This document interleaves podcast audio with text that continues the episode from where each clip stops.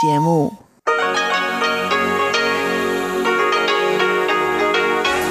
Hier ist Radio Taiwan International. Zum 30-minütigen deutschsprachigen Programm von Radio Taiwan International begrüßt sie Eva Trindl. Folgendes haben wir heute am Sonntag, dem 4. April 2021 im Programm. Im Wochenendmagazin setzt sich Katharina Eckert heute mit der Stechmückenplage auseinander. Im Kaleidoskop berichten Chiobi Hui und Sebastian Hambach über das Qingming-Fest, den Gräberfegetag, ein Tag, an dem man den verstorbenen Ahnen gedenkt. Nun zuerst ein Beitrag von Katharina Eckert über die Mückenplage und was man dagegen tun kann.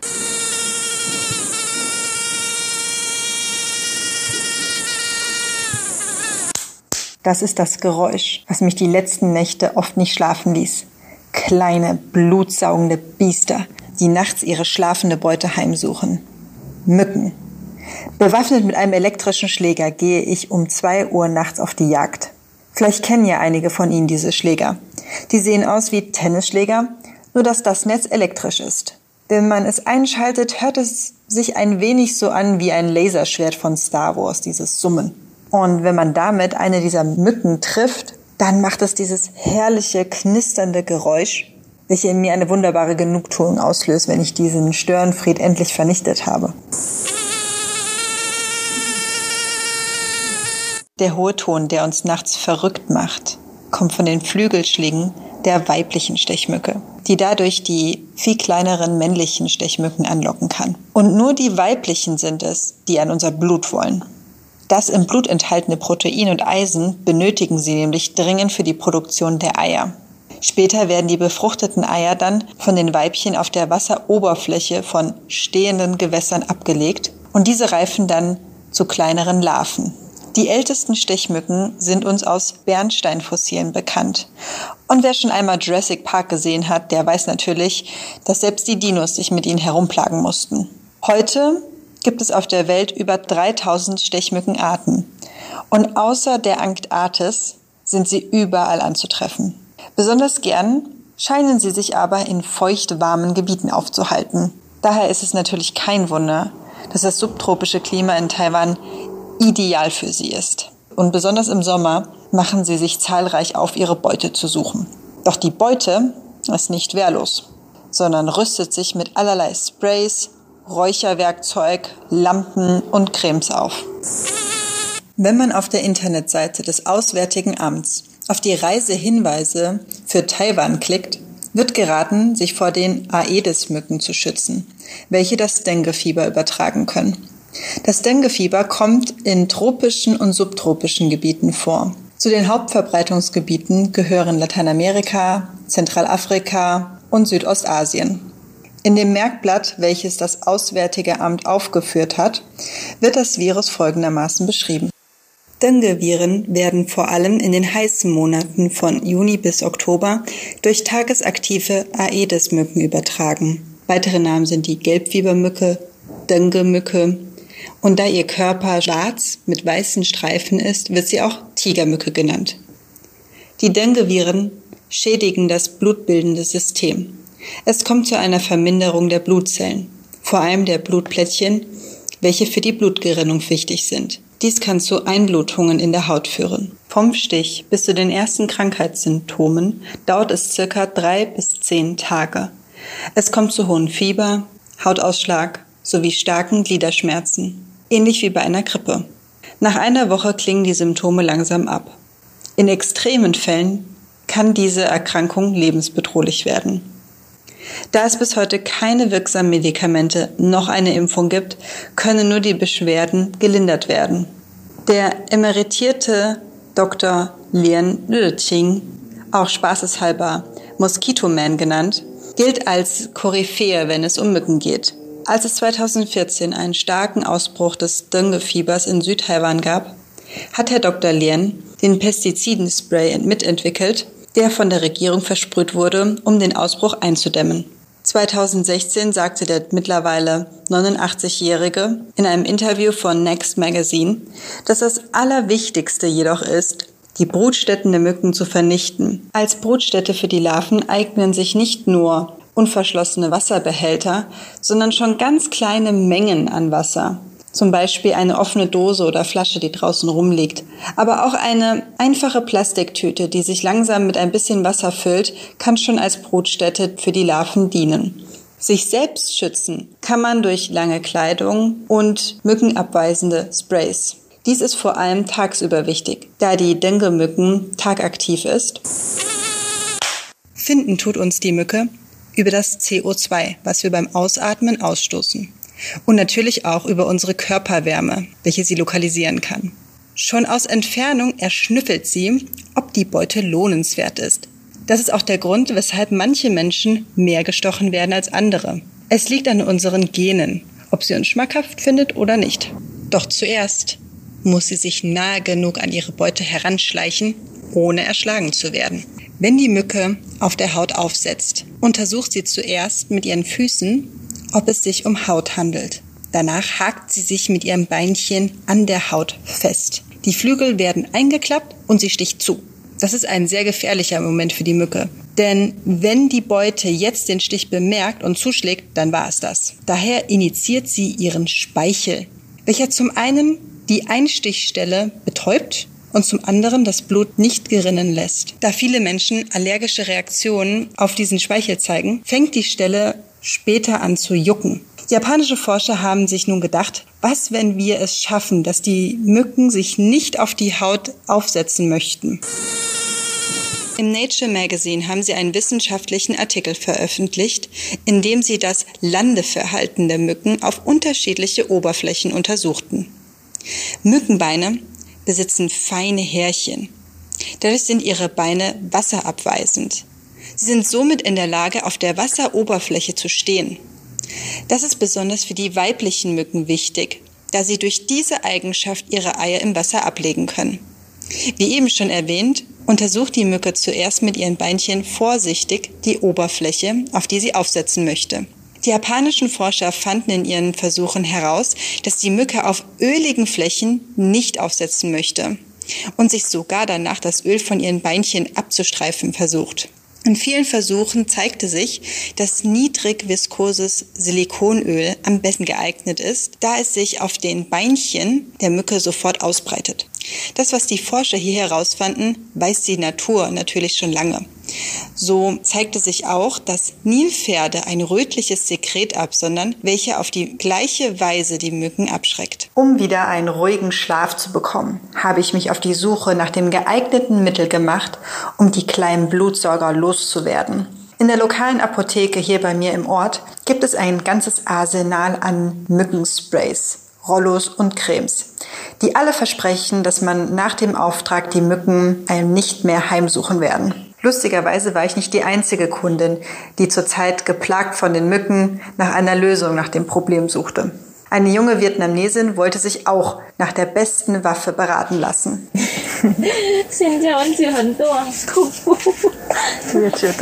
Es ist so heiß geworden. Momentan gibt es so viele Mücken. Die Apothekerin zeigte uns viele Sorten von Sprays. Manche sind nur für Erwachsene gedacht, andere für Kleinkinder oder Babys sogar.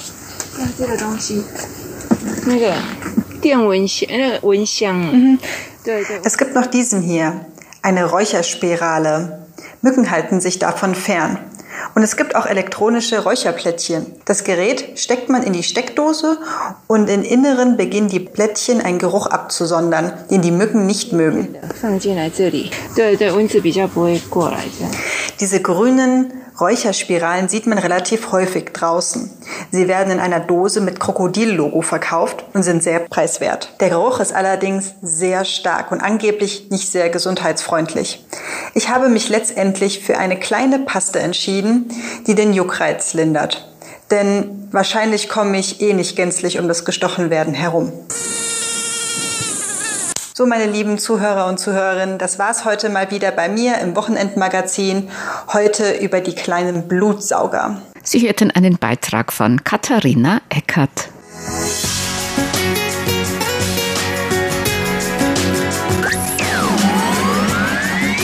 Radio Taiwan, international aus Taipeh.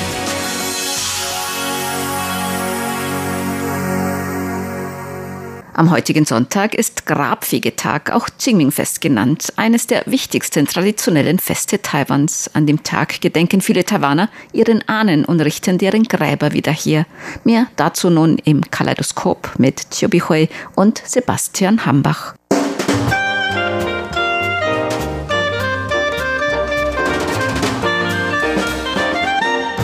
Herzlich willkommen, liebe Hörerinnen und Hörer, zu unserer Sendung Kaleidoskop. Am Mikrofon begrüßen Sie Sebastian Hambach und Chobi Hui. Ja, während wir heute hier am Sonntag im Studio sitzen und diese Sendung aufnehmen, da zieht es viele Taiwaner am heutigen Tag auf die Friedhöfe. Denn heute ist der Tag des Grabfegefestes oder auch das Qingming-Fest genannt, nach der Zeit, in die das Fest fällt. Und normalerweise markiert dieses Fest nach der Tradition die Zeit kurz nach dem Frühlingsanfang. Und dieses Fest fällt damit normalerweise auf den Zeitraum zwischen dem 4. und dem 6. April, also in diesem Jahr dann eben genau auf das Wochenende weil dann natürlich auch gerade viele Leute das Gleiche vorhaben. Da gibt es auch immer ein sehr hohes Verkehrsaufkommen zu dieser Zeit und am Wochenende haben natürlich noch mehr Leute Zeit, das alles zu tun. Und deshalb gab es natürlich auch heute wieder, trotz der Phase, in der wir uns noch befinden, also trotz dieser Epidemiepräventionszeit, wie man das in Taiwan nennt, ein großes Menschengedränge auch wieder an den Friedhöfen, um den Ahnen die Ehre zu erweisen, indem man ihre Gräber pflegt. Und ich freue mich darüber, dass ich nicht wie die anderen Leute gerade zu dieser Zeit noch unterwegs sein sollte, um nach Hause zu gehen oder zum Grab zu fahren und so weiter. Ich habe nämlich schon an zwei Grabsäuberungszeremonie beteiligt, weil wir Hakka sind, weil Hakka deren Familiengräber eigentlich normalerweise schon direkt nach dem Laternenfest, nach dem 15. Tag des ersten Monats, deren Familiengräber gesäubt und ich hatte tatsächlich einen Tag nach dem Laternenfest den Familiengrab Cho besucht und an der Zeremonie teilgenommen. Also ich heiße Cho Bihui und Cho ist meine Familie. Und ich habe dann in diesem Familiengrab die Gräber meiner Eltern gesäubert, sozusagen. Und das war die erste Zeremonie in diesem Jahr für mich. Und dann vor kurzem habe ich noch ein Familiengrab besucht und zwar den Grab von den Eltern meiner Schwiegermutter. Und sie hieß Zhang, also mein Mann heißt Li und ich heiße Cho und sie hieß Zhang. Also das hat mit mir nicht wirklich so direkt zu tun, aber ich habe trotzdem an diesem Zeremonie teilgenommen. Und dieser Grab liegt nicht in Nord-Taiwan, sondern in Südtaiwan, in Pingdong an der Südspitze von Taiwan. Und wir sind extra mit der Hochgeschwindigkeitseisenbahn gefahren. Mein Mann, ich und meine Tochter. Wir waren da, weil wir eigentlich auch noch einige Verwandten dort besuchen möchten und vor allen Dingen das Elternhaus von meiner Schwiegermutter besichtigen, besuchen möchte. Und das alles haben wir dann getan. Also wie gesagt, ich habe bisher schon zwei Gräber sozusagen gereinigt. Also überhaupt äh, in diesem Jahr bin ich ja besonders fleißig bei den Gräbersäuberungen. Genau, du hast also deinen Soll für die Ahnen schon erfüllt in diesem Jahr. Und das ist natürlich auch sehr praktisch, wenn man nicht gerade zu der heutigen Zeit oder vielleicht auch gestern oder erst in der kommenden Woche, also manche teilen sich das auch ein bisschen auf und gehen nicht unbedingt zu diesem Tag tatsächlich zu den Gräbern, einfach weil so viel los ist. Aber wenn man natürlich dann noch eine gute Ausrede hat, weil man eigentlich Hacker ist und kann sowieso noch zwei Monate vorher fahren, dann kommt man natürlich auch darum herum, dass man eben nicht diesen ganzen Menschenmengen begegnet. Und zum Beispiel auch im letzten Jahr, da als die Epidemie so gerade richtig losging und als auch in Taiwan noch es mehrere von diesen einheimischen Übertragungen gegeben hat, da hatte man auch zu diesem Zeitpunkt, wie auch zu vielen anderen Festen, auch in diesem Jahr, Anfang des Jahres, hatte man wieder solche Beschränkungen. Und damals hatte man eben auch so Beschränkungen, dass man eben die Leute dazu aufgerufen hat, wenn es geht, doch nicht unbedingt wirklich so viel herumzureisen im eigenen Land, weil man damit dann eben im schlimmsten Fall auch den Virus weiter mit in Taiwan herumträgt. Und was das angeht, da war es eigentlich in diesem Jahr etwas ruhiger. Man hatte eigentlich im Vorfeld zwar auch ein paar Worte zur Vorsicht gehört. Aber es war eigentlich nicht so wie vielleicht noch vor zum Beispiel dem Weihnachtsfest oder dem Neujahrsfest hier in Taiwan dann im Januar, sondern man hat schon vielleicht im Moment wieder etwas mehr Freiräume. Und ich denke, viele Leute, die haben auch jetzt die letzte Zeit genossen, weil das Wetter wieder etwas wärmer geworden ist und dann vielleicht das Ganze mit einem kleinen Ausflug verbunden. Aber auf jeden Fall, also im Mittelpunkt stehen ja eigentlich bei diesem Fest dieses Gedenken der Ahnen und das Fest ist auch eigentlich eines der wichtigsten Feste, also je nachdem, wie man zählt, aber es ist zumindest ja auch dann ein wichtiger Feiertag und auch was die Jahresverteilung angeht, also wir hatten im Januar, Februar eben gerade dieses Neujahrsfest oder Frühlingsfest und dann im Februar das Laternenfest und seitdem ist jetzt eben das Grabwegefest das nächste größere Fest und dann vielleicht das nächste ist dann erst wieder das Drachenbootfest am 14. Juni. Aber bleiben wir noch einmal natürlich erst hier bei dem aktuellen Fest. Also du hast ja gerade erzählt, dass die Leute zu den Gräbern gehen, um diese Gräber zu reinigen oder zu säubern und man bezeichnet diesen Tag ja auch manchmal im Deutschen eben als den Tag des Grabfegefestes. Aber wie hat man sich das jetzt eigentlich genau vorzustellen? Gehen die Leute also wirklich mit einem Besen einfach einmal über das Grab oder wie läuft das in der Praxis ab? Und da muss man vielleicht auch erklären, dass diese Gräber ja etwas anders aussehen als ein Friedhof oder als Gräber auf einem Friedhof in Deutschland zum Beispiel. Also in Deutschland, wenn man die Taiwaner mit zu einem Friedhof mal nimmt oder wenn die mal einen gesehen haben, dann sagen sie ja meistens, das ist eher wie so ein Park. Also es ist eigentlich recht schön angelegt oder zumindest sehr ordentlich angelegt. Und die Friedhöfe in Taiwan, die unterscheiden sich dann schon sehr stark. Sie liegen oft an einem Hang, also die Gräber liegen meistens an Hängen, wenn das irgendwie geht. Und die sind auch dann eben weniger symmetrisch oder eben weniger ordentlich auf den ersten Blick. Auch natürlich, was das Aussehen angeht, also Grabsteine oder diese Behausungen, die sehen ganz anders aus, wenn das diese traditionellen Gräber sind, als diese in Anführungszeichen normalen Grabsteine, wie man sie dann aus europäischen Friedhöfen zum Beispiel kennt.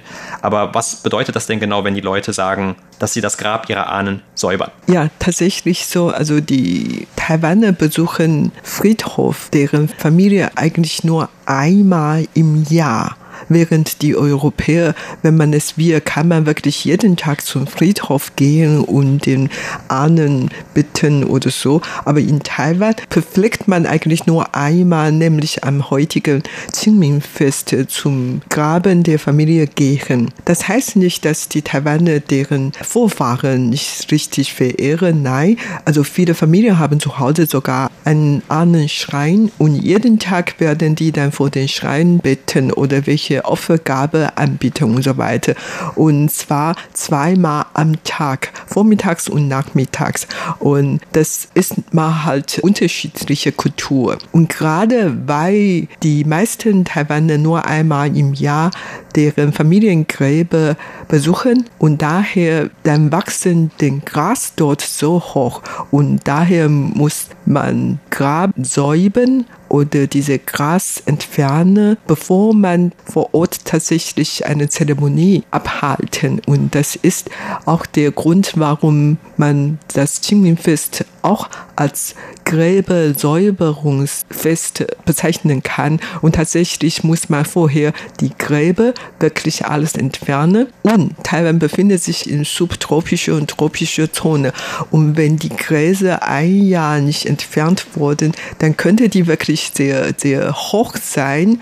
Ich habe zwar nicht wirklich mit dem eigenen Augen das gesehen, aber ich habe von vielen Verwandten gehört und viele Ortsverwaltungen werden sogar dann bei den öffentlichen Friedhofen schon, bevor die Leute kamen, dann die Gras alle mal so mähen tatsächlich, man kann mit der Fege hingehen und alles nochmal machen. Also überhaupt, das muss man tatsächlich tun und so, dass dieses Fest auch diesen Namen bekommt. Und man muss natürlich nicht nur mit Besen hingehen, man muss vor allen Dingen sehr viele Opfergabe mitnehmen. Normalerweise Sanchen, also drei verschiedene Fleisch oder Wusen, fünf verschiedene Fleisch, die sind meistens Huhn, Schweinfleisch, Fisch Und man kann dazu noch was anderes nehmen. Obst, Gemüse und Blumen und Papier Wein, Schokolade, Bonbons, äh,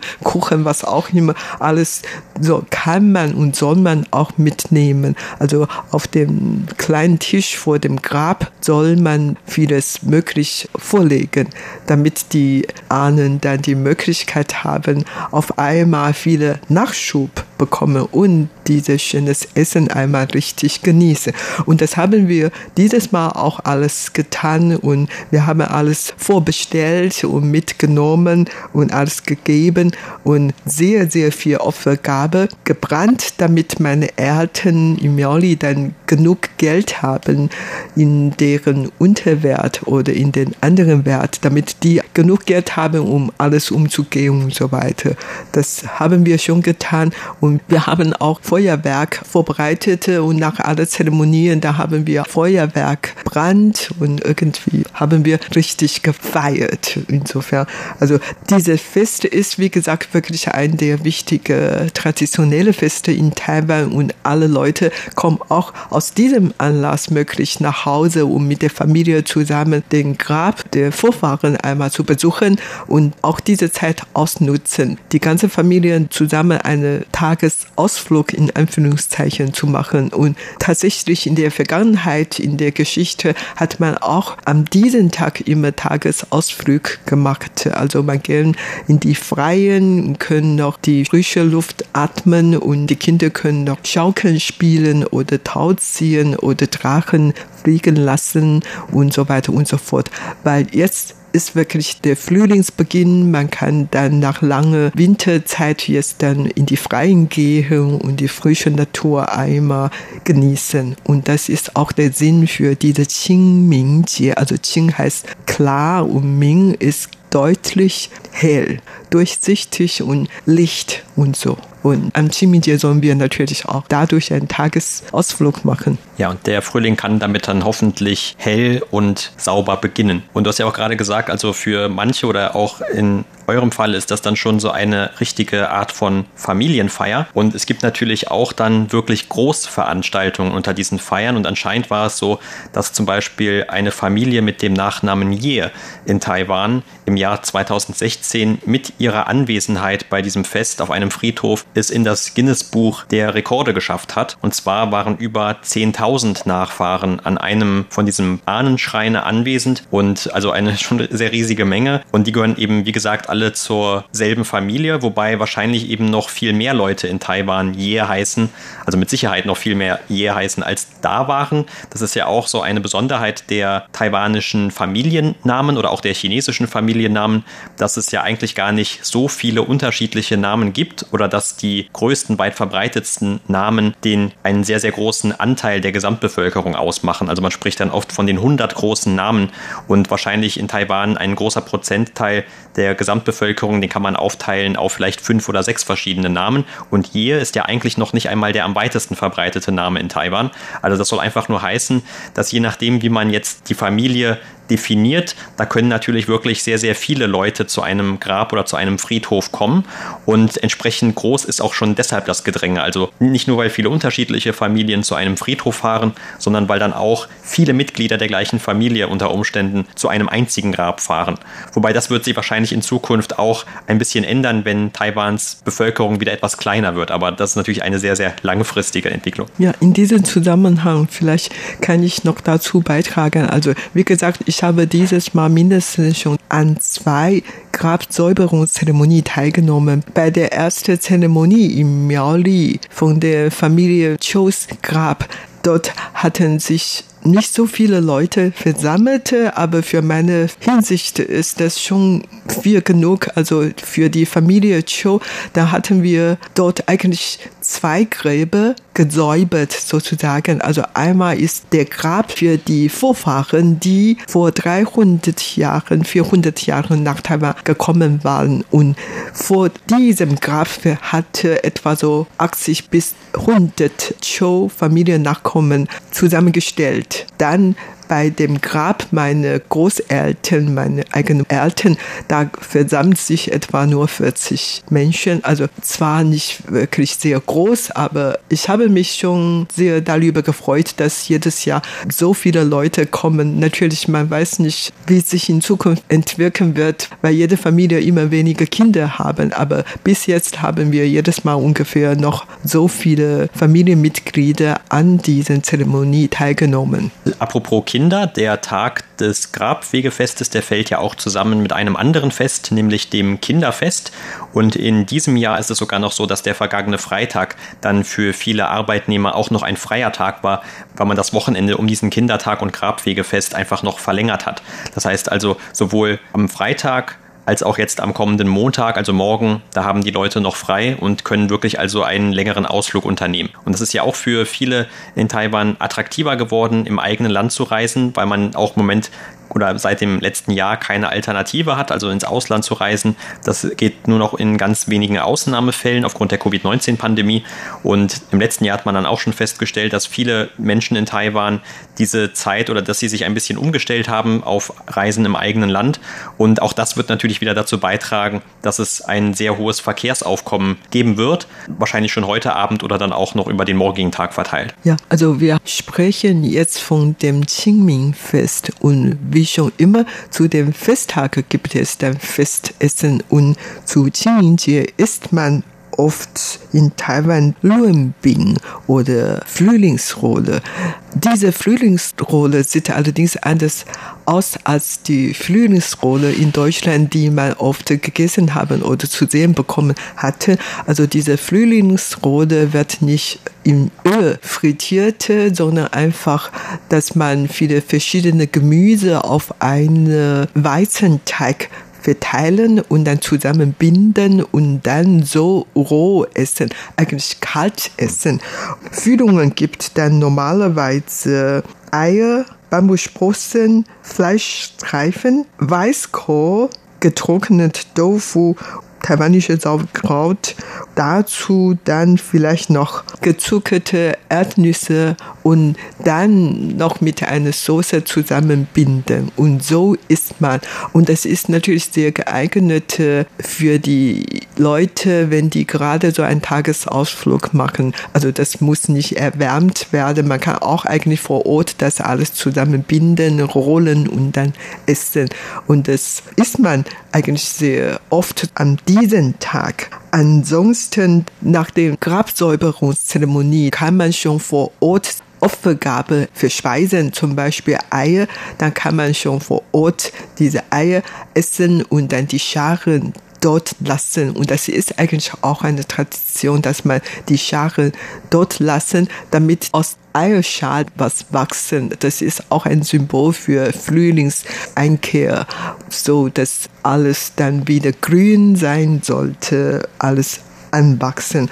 Also überhaupt zu dem Qingming-Fest gibt es ja viele verschiedene Zeremonien oder Traditionen, an denen man festhalten sollten. Aber es gibt natürlich, wie bei vielen anderen Festen, auch einige Tabus. Ja, und viele dieser Tabus haben auch wieder mit der Geisterwelt zu tun, weil das ist ja ein Fest, ähnlich wie zum Beispiel auch das Geisterfest im Sommer, bei dem man dann mit den Vorfahren, also zwangsläufig mit der Geisterwelt in Verbindung kommt.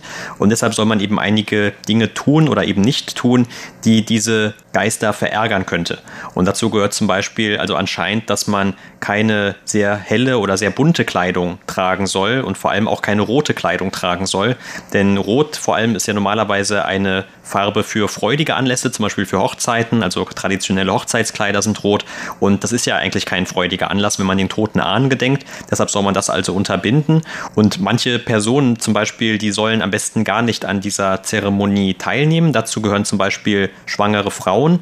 Und dazu gehören eigentlich auch Leute, die nicht unbedingt etwas mit der Familie zu tun haben. Also Außenstehende sollten normalerweise auch nicht zu den Gräbern von anderen gehen. Und so als generellen Tipp kann man übrigens auch sagen, egal ob jetzt dieses Grabwegefest ist oder nicht, was man immer in Taiwan macht, wenn man aus Versehen natürlich nur auf das Grab von jemandem tritt, den man nicht kennt, dann soll man sich immer entschuldigen, also bei dem Geist von dieser Person entschuldigen, weil man ihn vielleicht gerade um den guten Schlaf gebracht hat.